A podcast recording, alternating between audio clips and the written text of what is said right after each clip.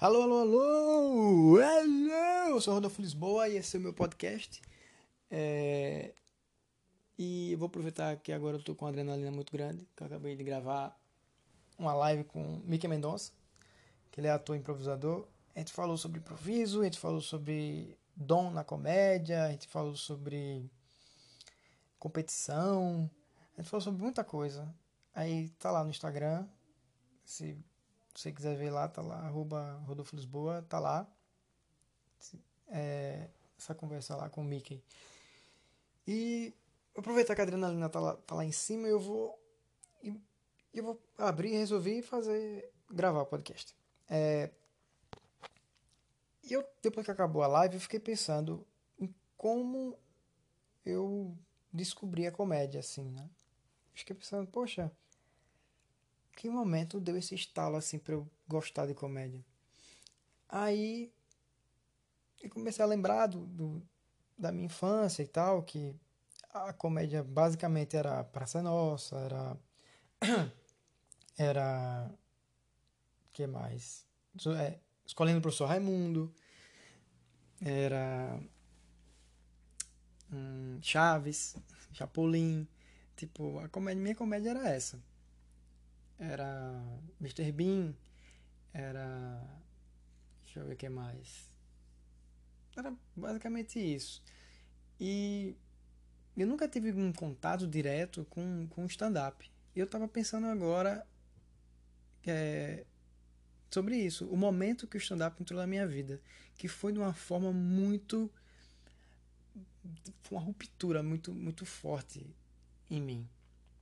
Porque a primeiro, o primeiro contato que eu venho ter com stand-up é com George Carlin.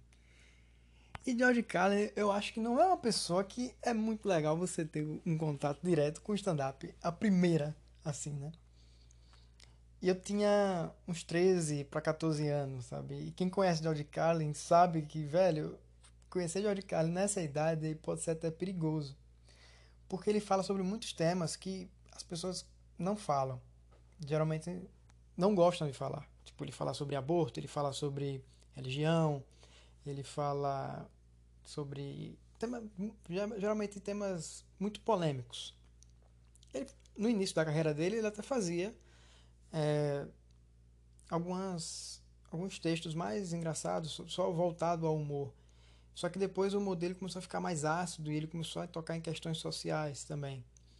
E políticas e tal. E aí ele começou a fazer mais sucesso, eu acho, nesse momento. Apesar que ele fez muito sucesso quando ele fez um, um show que ele dizia as palavras que não pode dizer na televisão. Se não me engano, ele até foi preso depois que ele falou as palavras que não pode dizer na TV. Aí tentaram prender ele e tal. Não sei se chegou a ser preso devidamente, mas ele foi levado pela polícia, né? É, então, o momento que eu vi, assim, George Carlin. Eu lembro que eu tava na Lan House e eu fui mostrar alguém é, um vídeo do da Havana de Pau, do, do Mundo Canibal. Eu lembro que eu cheguei pra alguém e falei, poxa, Havana de Pau tal. O cara nunca vi. Eu falei, velho, você nunca viu Havana de Pau? Poxa, vou mostrar a Havana de Pau. E aí mostrei pra essa pessoa. O YouTube era nessa época do YouTube não tinha muita coisa, muito conteúdo, tipo, acho que não tinha Felipe Neto, Pedro Siqueira, acho que nem tinha esses caras ainda. É... Aí eu mostrei essa parada Havana de Pau e como relacionados apareceu o vídeo de George Carlin. E aí eu vi o velho, eu falei, gente, é esse velho aqui, vou, vou assistir. E aí botei e o vídeo ele falava é, sobre, sobre religião. E nesse vídeo, o vídeo ele não tinha áudio, porque era proibido o áudio no Brasil, tava no YouTube descrevia lá que era proibido o áudio no Brasil. Mas ele mostrava o vídeo e a legenda, né? E aí ele falava coisas que eu ficava, velho, o que é, que é isso? Ele falava de religião, dizendo que que foi a maior mentira de todos os tempos é, criada. Ele veja, repare, preste atenção. O que eles fizeram as pessoas acreditar. Fizeram acreditar num cara invisível que vive no céu, que fica olhando o tempo todo o que é que você faz, o que é que você pensa, o que é que você. Tudo, fica olhando tudo 24 horas você. E esse cara, ele tem uma lista especial de 10 coisas que ele não quer que você faça. E, se você fizer uma dessas 10 coisas, você vai para um lugar especial, onde você vai sofrer, vai chorar, você vai ser torturado, você vai espernear, você vai sofrer muito, mas ele lhe ama. Ele te ama e ele quer dinheiro. É, ele, ele sempre quer dinheiro. Ele é o todo-poderoso, ele é o melhor de todos, mas ele sempre quer dinheiro. Parece que ele não sabe administrar o, o negócio dele. Aí ele fala que a religião arrecada milhões de dólares, eles não pagam impostos, mas eles sempre querem um pouco mais. E aí eu, com 13 para 14 anos de idade, vendo esse, esse material. Algo que, tipo, eu nunca tinha visto algo parecido, alguém falar algo do tipo. E eu, caramba, tipo, isso só em legenda. Só legendado lá, ele lá mexendo para lado pro outro. E dava para ver a plateia, a plateia aplaudindo, a plateia imensa. Eu, caramba, velho. Quem é esse cara? Aí no final desse trechinho desse vídeo, ele falava. Ele falava assim, a piada era. É, poxa, ele dizia: Se Deus existe, eu quero morrer aqui na frente. Eu quero que todo mundo morra aqui na minha frente. Aí tá todo mundo bem, tá todo mundo bem e tal. Aí depois ele falava, se Deus existe, eu quero morrer aqui na frente de vocês. Opa! Aí ele faz uma piada que a, a perna dele treme e tal. E aí ele finaliza o show, tipo, desafiando, é, com, com uma piada de desafio a Deus. E eu, com 13 para 14 anos, vendo aquilo, falei, velho, que loucura é essa, pô? eu, eu uma pessoa muito, muito religiosa na infância, vendo aquilo, eu fiquei, velho, como é que, como assim? Isso fez com que minha mente abrisse puff, de uma forma que eu acredito que foi muito bom para mim, porque a partir daí eu comecei a ver outros pontos de vista e eu não prestava atenção. Porque a informação quando chegava em mim, eu simplesmente aceitava eu achava que aquela informação era aquela e acabou. Só que quando, de repente, uma informação que era teoricamente proibida, e eu, eu olhei e falei, isso aqui parece que está proibido, o Brasil proibiu isso aqui. Por que, que proibiu? Quando eu vou olhar, é algo que é totalmente contrário o que eu fui ensinado. E aí, eu, aí foi aí que eu comecei a me questionar. Eu acho que isso foi o ponto-chave do, de uma virada de chave de questionamentos quando eu comecei a questionar mais as coisas. E eu fiquei, velho, como assim? Por, como é, por que, que ele pensa desse jeito? Porque na minha concepção, eu nem sabia que alguém poderia sequer pensar algo do tipo. E aí o cara pensou. Eu falei, velho, quem é esse cara?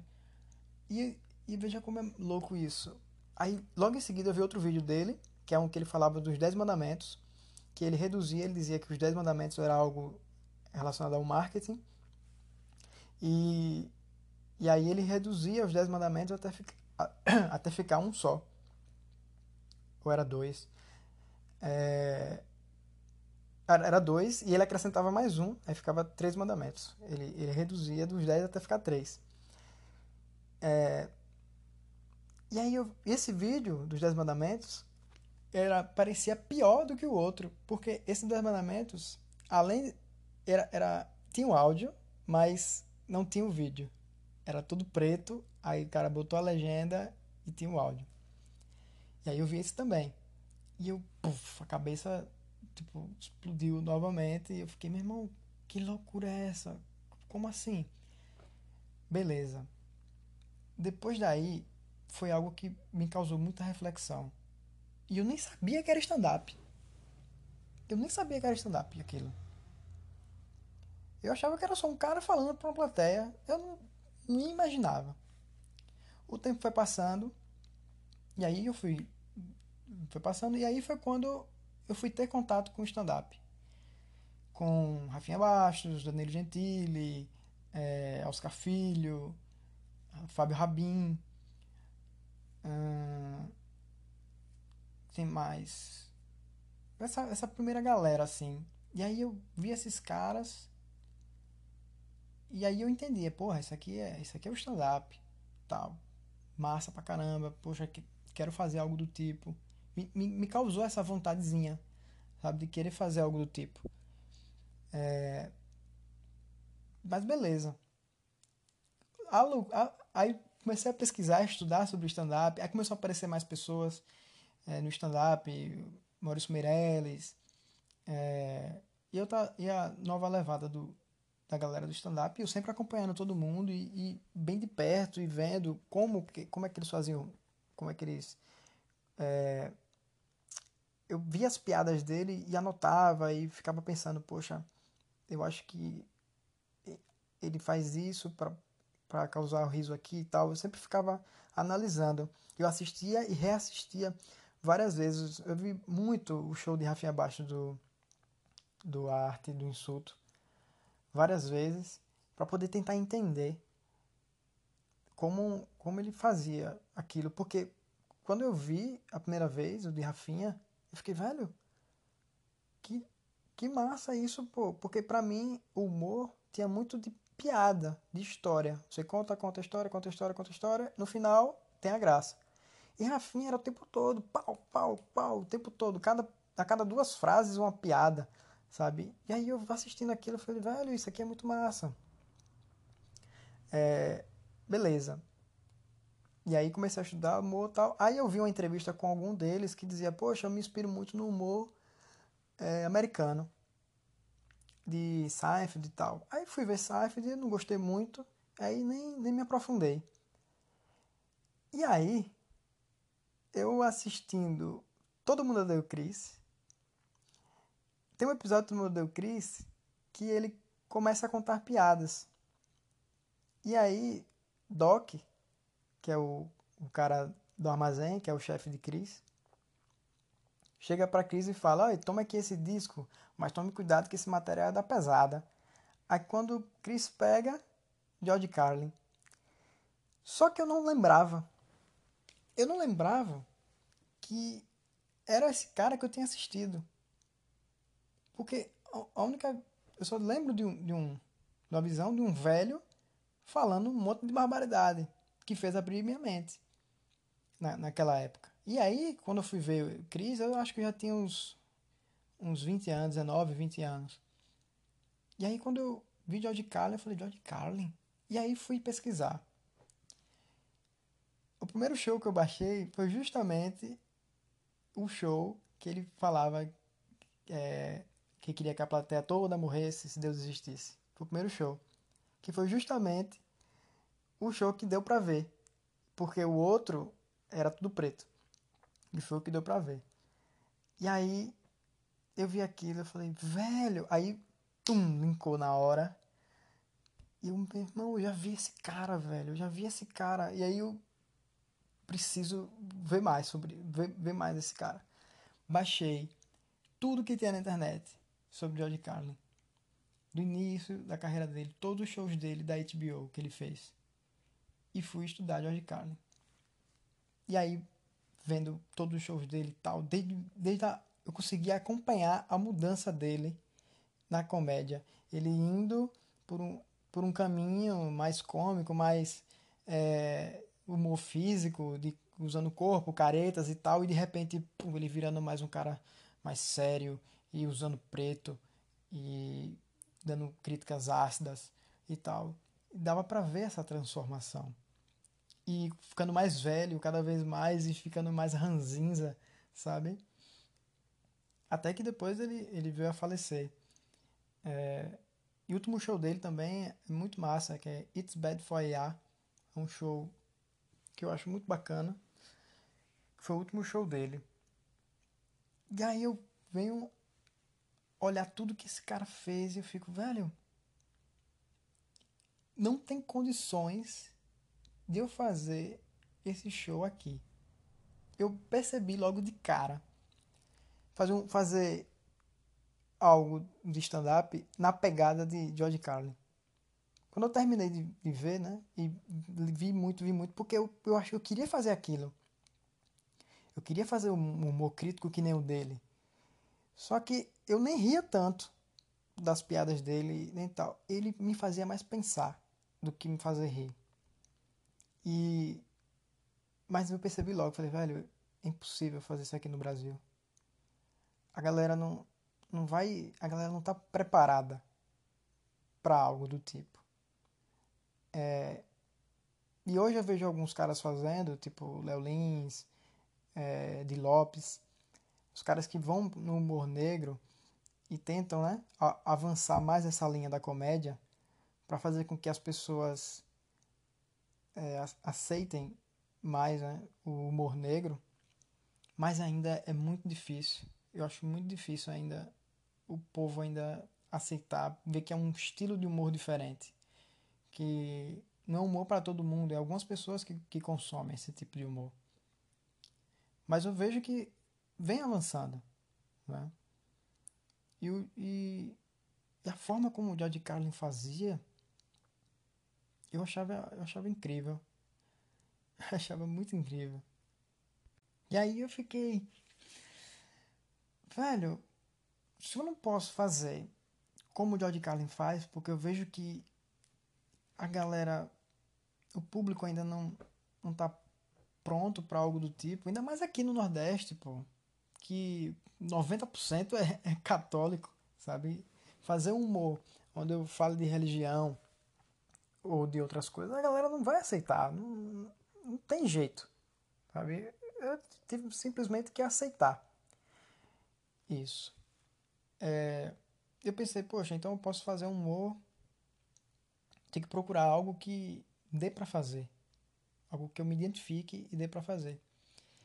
E aí, como eu consumia muita comédia, o, o comediante que me que eu olhava para ele e falava, poxa, esse aqui eu me pareço mais. O meu o, o estilo, o meu estilo assim de, de, de, contar, porque aí já, já é algo que eu já estava fazendo teatro, já era algo que eu já estava buscando. E e quando eu vi o comediante que foi Espanta, eu fiquei, poxa, esse cara, esse é a minha pegada. É ficar, é contar histórias. É o estilo de humor de história, de piada. Em vez de, de ser o, o formato de que ele, geralmente falam que é setup punch, que é você já fala e já dá a piada na mesma hora. Você dá o contexto e já dá piada. O contexto, piada. O contexto, piada o tempo todo. É... E eu vi que, tipo, velho. A minha parada é história. Eu, eu gosto de contar a história, eu gosto de envolver a plateia, eu gosto de trazer a plateia para mim. Sabe? Só que com o tempo, eu percebi uma coisa: que o mundo do stand-up, pelo menos ao meu ver, aí minha, aí, com as minhas experiências, parecia um humor, parecia um estilo muito solitário. Onde você tem que escrever suas paradinhas e lá testar com o público e depois volta escreve testa e fica. Tipo, é, uma, é um jogo de você com você mesmo. Não tem um lance de alguém para lhe ajudar. E eu venho do teatro, eu comecei a fazer teatro, né? Quando eu comecei a fazer teatro, não foi nem por causa do stand-up em si. O stand-up chegou depois, pra mim, assim, né? A, a minha, minha vontade de, de fazer stand-up. Porque eu fiz o, o. veio, veio mais por conta do Melhores do Mundo é, e os Barbichas. Porque quando eu vi eles, eles dois, esses dois grupos, foi os Barbichas e, e os Melhores do Mundo, eu eu pensei, poxa, eu quero fazer algo nessa, nessa pegada. E isso aí eu, eu faria desse jeito, se eu fosse fazer algo. Um espetáculo de teatro seria assim, um espetáculo de, de, de improviso seria dessa forma. É, não sei se eu já falei, mas aqui no, no, no em Aracaju, o teatro era muito coisa de, de cultura, era sempre coisas culturais, dança e tal. E isso não, não me atraía. É quando eu vi algo diferente, eu falei, poxa, é isso aí que eu quero fazer, esse tipo de teatro que eu quero. E aí foi quando o stand-up chegou, quando deu boom no stand-up, eu falei, poxa, vou fazer stand-up. Vou, vou, vou, me arriscar nessa onda. E aí comecei a, a fazer. E foi bom para mim porque eu odiava escrever. E o stand-up, ele me obrigou a escrever. Que hoje me, isso já me ajuda. É, como diretor de teatro, é, escrevendo os roteiros das peças, que às vezes é necessário. Isso já, já me ajuda. Tipo, passar pelo, pelo stand-up me ajudou ter uma, uma disciplina de, de escrever. De começar a escrever e elaborar roteiro. É... Bom, eu acho que é isso. É... Acho que é isso que eu tenho para falar sobre stand-up e, e, e George Carlin. Né? Eu acabei falando mais sobre isso. Hum, e é isso, pessoal. Deu 21 minutos. Eu falando um monte de, de coisa. E tá bom. Bom, se você tá, apareceu por acaso aqui, me siga no Instagram, arroba Rodolfo Lisboa. E é isso. Um cheiro no olho e até mais.